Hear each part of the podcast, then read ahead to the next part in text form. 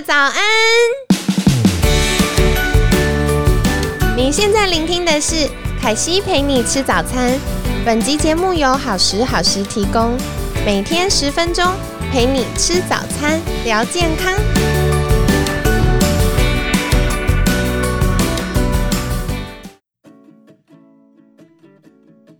嗨，欢迎来到凯西陪你吃早餐，我是你的健康管理师凯西。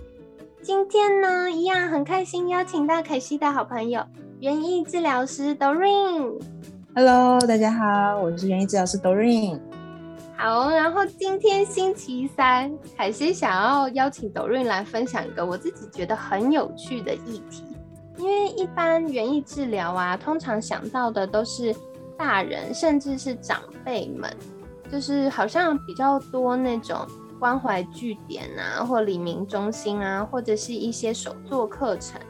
可是其实 Doreen，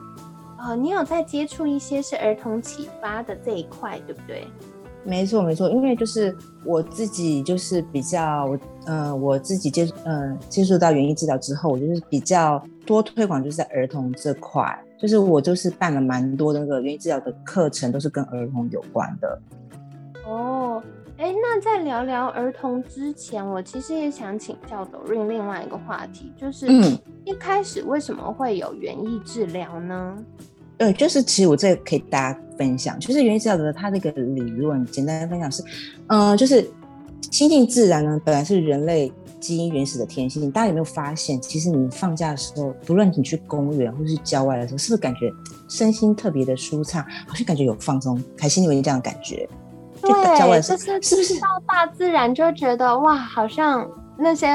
疲劳都不见了。对，所以就是呃，原因治疗就是从这样子呃的理论过来，就是之前有一个生命多样性之父有提出一个生命的假设，是说人呢其实是不可以离开自然太久。其实我们有时候看一些那个太空的电影，你会发现他们那些太空人去外太空的时候，有时候还听一些自然的声音，那说嗯，我要听一些虫鸣鸟叫或是水流声音，因为人呢离开那个大自然太久是会有点焦虑。所以呢，就如果说开个玩笑，是常跟人家开玩笑说，如果人类说想要移居到其他地方的话，一定要把植物搬到那个星球，否则没有办法存活太久。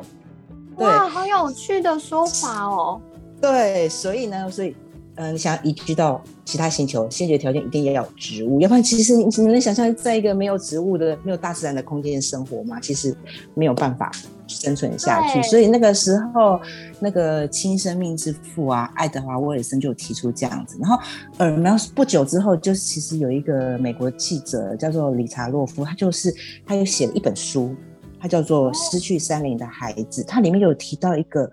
大自然缺失症。什么是大自然缺失症？这个并不是一个真正的疾病，其实他有观察到现在的小朋友，因为他们身处在三 C 的环境、科技环境里面，每天会接触到大量的电视啊、手机啊、电脑啊，那这些声光的刺激对他们来讲，可能会引发一些状况，可能像凯西之前有提到的，比如说焦虑，或是忧郁，或者是注意力缺乏。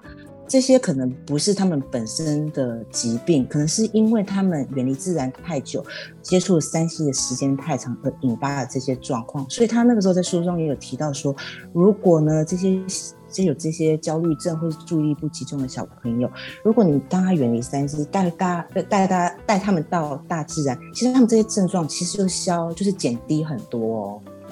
对，因为我自己在陪伴一些可能有 ADHD 倾向的小朋友的时候，我就有发现，当然一方面可能我们饮食营养的调整，降低糖类的摄取会有帮助。那另外一方面，我有留意到，多让孩子去接触大自然，可以跑跑跳跳。其实他回来上课或写功课的状态就会专注很多，而且他也会觉得比较开心。嗯，而且我觉得小朋友他们本身就喜欢亲近自然啊，像有时候带小朋友去公园，为什么小朋友喜欢玩沙、玩水、玩石头？其实我觉得也不是没有道理的，你不觉得吗？对对对，而且其实嗯我觉得这个亲近大自然的时候，它会有很多的天然素材，可以帮助孩子，呃，有符合他自己那个年龄层该有的发展。因为有的时候我可能会带那种，呃，可能一两岁一直到十二岁的孩子到就是大自然去，那我就会发现一两岁的孩子他多半就蹲在那里看，可是慢慢年纪大一点的孩子，他就会开始运用这些，比如说小石头啊、落叶啊。他会玩一些东西，那再大一点的孩子，他可能跑跑跳跳，可是他在那边，他就可以很释放他的体力。所以其实不同年龄层，他同样在大自然的空间，他自己会用符合他发展需求的方式去体验这个大自然的美好。对啊，而且我觉得像我这我也提到一个，是我觉得原子有一个。呃，很大的特色就是，就是刚刚呃前几天我们提到，呃，其他很多辅助疗法呢，因为这样有个特色就是，它是一个唯一是它的媒介是生命体，就是植物嘛，还有一个就是它是一个可以接触到无感的一个治疗方式，比如说你看小朋友闻到花的香味啊，嗅觉看到花的呃。颜色啦，对不对？就是视觉，还有闻到不同植物的质地，触觉，对不对？然后我们进到那个呃自然环境的那个听觉，对不对？还有那个还有一些像我们提到的香草植物，它可以体验香草植物的味觉，它是一个就是能启发五感的一个疗愈方式，这是我觉得原子疗蛮特别的地方。我觉得很棒哎，因为如果以凯西就是之前比较常在分享大脑科学的部分啊，我们如果越多的去运用五感来体验生活的话，一个是我们比较容易帮助大脑舒压，那大脑舒压就比较容易提高专注度和记忆力跟学习力。没错，对，而且你看我们的小 baby，其实他们。刚出生，他们也是透过五感去接触这个世界的。没错，没错。而且另外一个是，呃，如果可以多使用五感的话，他对生活的热情跟乐趣体验的层次也会比较多。那相较之下，情绪稳定的程度也会提高。对，就是因为现在的小朋友就是太少接触大自然。像我去 帮这些小朋友上课的时候，就之前有常跟他提到，这些小朋友看到植物、看到小虫虫或看到泥巴，哇，超级害怕的，真的学完全对我就觉得，呃，怎么会这样子？对，因为蛮惊讶的。对，因为像凯西自己小时候，我其实很感谢我爸爸妈妈。他们带我去公园，就会让我去练习爬树啊，或什么，就是我们会玩的，就是非常疯狂。可是后来，凯西爬过树。哦，对，默默在节目上爆料。对，但是我之前呃，以前念大学的时候，我有一段时间在幼稚园服务，然后那时候就会跟着幼稚园老师们一起带孩子到公园，然后我们就会发现有些。小朋友，他平常就是被打扮的很干净，然后漂漂亮亮的这样，嗯，但是他到公园就是有小虫，他也哭。然后要去草地，他有穿着鞋子哦，不是光脚，有穿着鞋子去草地也哭。然后有什么东西不小心弄脏了也哭，就是他是一个很害怕、觉得很陌生的状态。对，就现在小朋友对环自然环境真的很陌生，这真的让人家觉得有点担忧。所以这是一直我想要推广儿童园艺治疗这个部分。嗯，那园艺治疗可以怎么样协助儿童做一些？启发或开发呢？那，像像我现在设计的课程来讲，因为其实小朋友他们当然是还小，对于植物的认识当然是你如果像我们教大人认识一些植物之他们一定会觉得很无聊。所以那时候我其实其实我在规划这些儿童的课程的时候，我都会，我其实我找了非常非常多有关呃植物相关的呃童书。就是呃，每次课程安排对，所以对，所以我家有非常多各式各样植物、蔬菜相关的那个绘本，然后就是用绘本去引导他们。比如说春天呢，就告诉他们，哎，路边的时候会有遇见的，比如说呃，做姜草啊、野香花啊，或者是什么，就是让他们认识，从故事里面认识，然后再带他们去看这些植物，就是让他们觉得这个故事跟生活是可以连接的。让他们不会觉得生活上的植物是很自然而然的事情，不要那么害怕去亲近，然后再加上一些手做的课程，让他们亲手去接触这些植物的质地，就是印象会更深刻。就像我刚刚提到五感，就是这些五感都结合了，他们必定会对这些植物的认识会更深刻，所以一定是课程上我都会结合结合五感的这些内容。哇，听起来很有趣，而且的确像有些可能植物摸起来它的叶面是有小毛的，它摸起来是毛毛的，或有些叶子比较薄，有些叶子可能比较充满水分，它比较厚。所以孩子其实透过这个过程中，不只是练呃多认识植物，他也可以练习比较，然后练习去体验。而且像呃我们的手啊、手掌、脚脚底，还有嘴唇，都是有大量触觉神经的地方。所以孩子如果可以多摸不同的质地，对他大脑的发展也是有帮助的。对啊，这个很有趣诶，其实。对啊，我觉得很好玩。不过说到儿童，我想要延伸再问一个，就是孩子们的妈。哦，如果是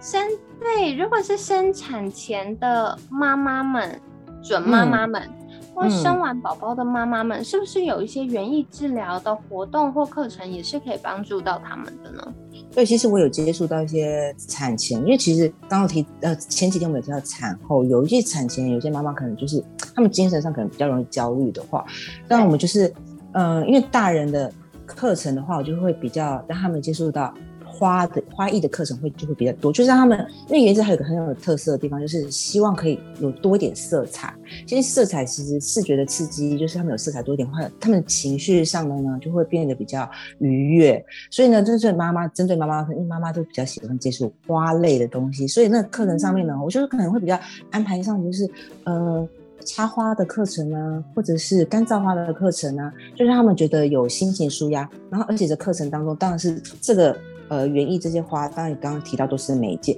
最主要是让他们。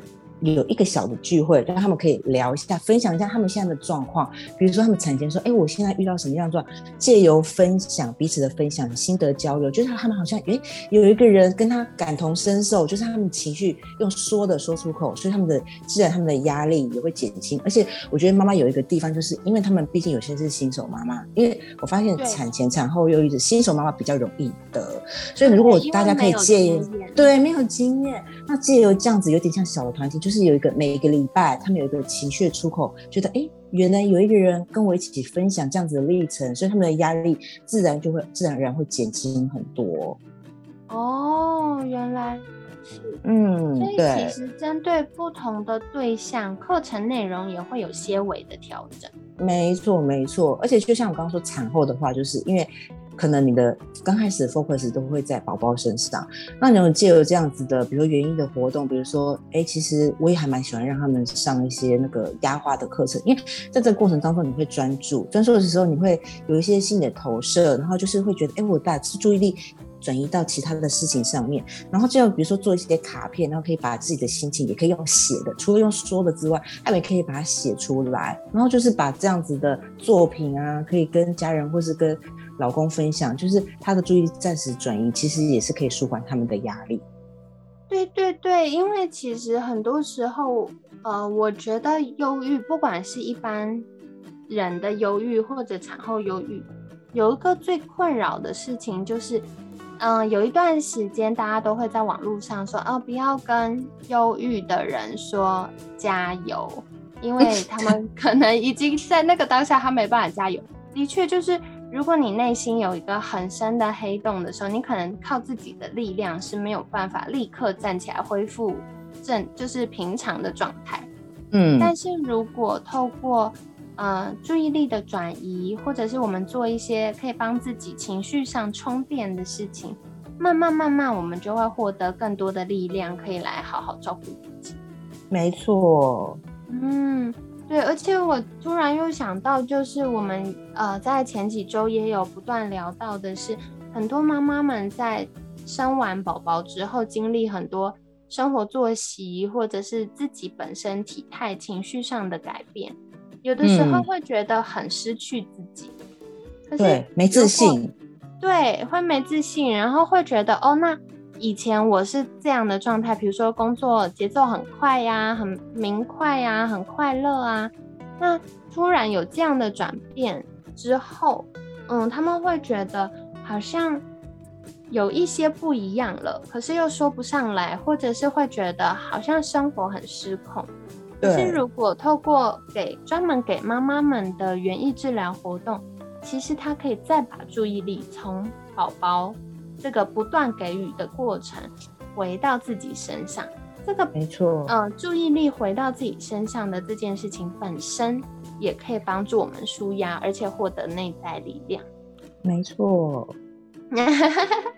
那今天呢，很感谢抖润跟我们分享，就是园艺治疗其实对对于不同的对象有不同的呃活动设计和目标。比如说以儿童的角度来说，我们会希望诶提供孩子一些媒介或管道，让他们更多的去接触大自然。那除了可以帮助孩子们的大脑可以比较放松，进而提高他的专注力或者是学习力之外，也透过这样的活动帮助孩子学习生命教育，一些互相尊重，然后爱护植物动物的过程。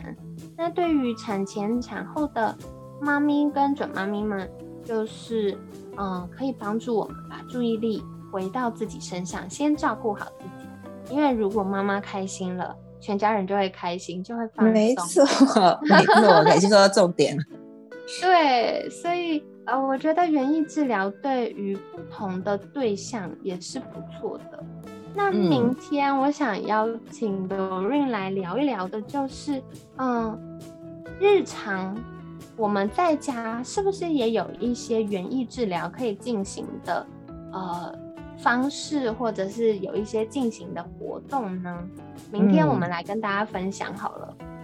OK，没问题。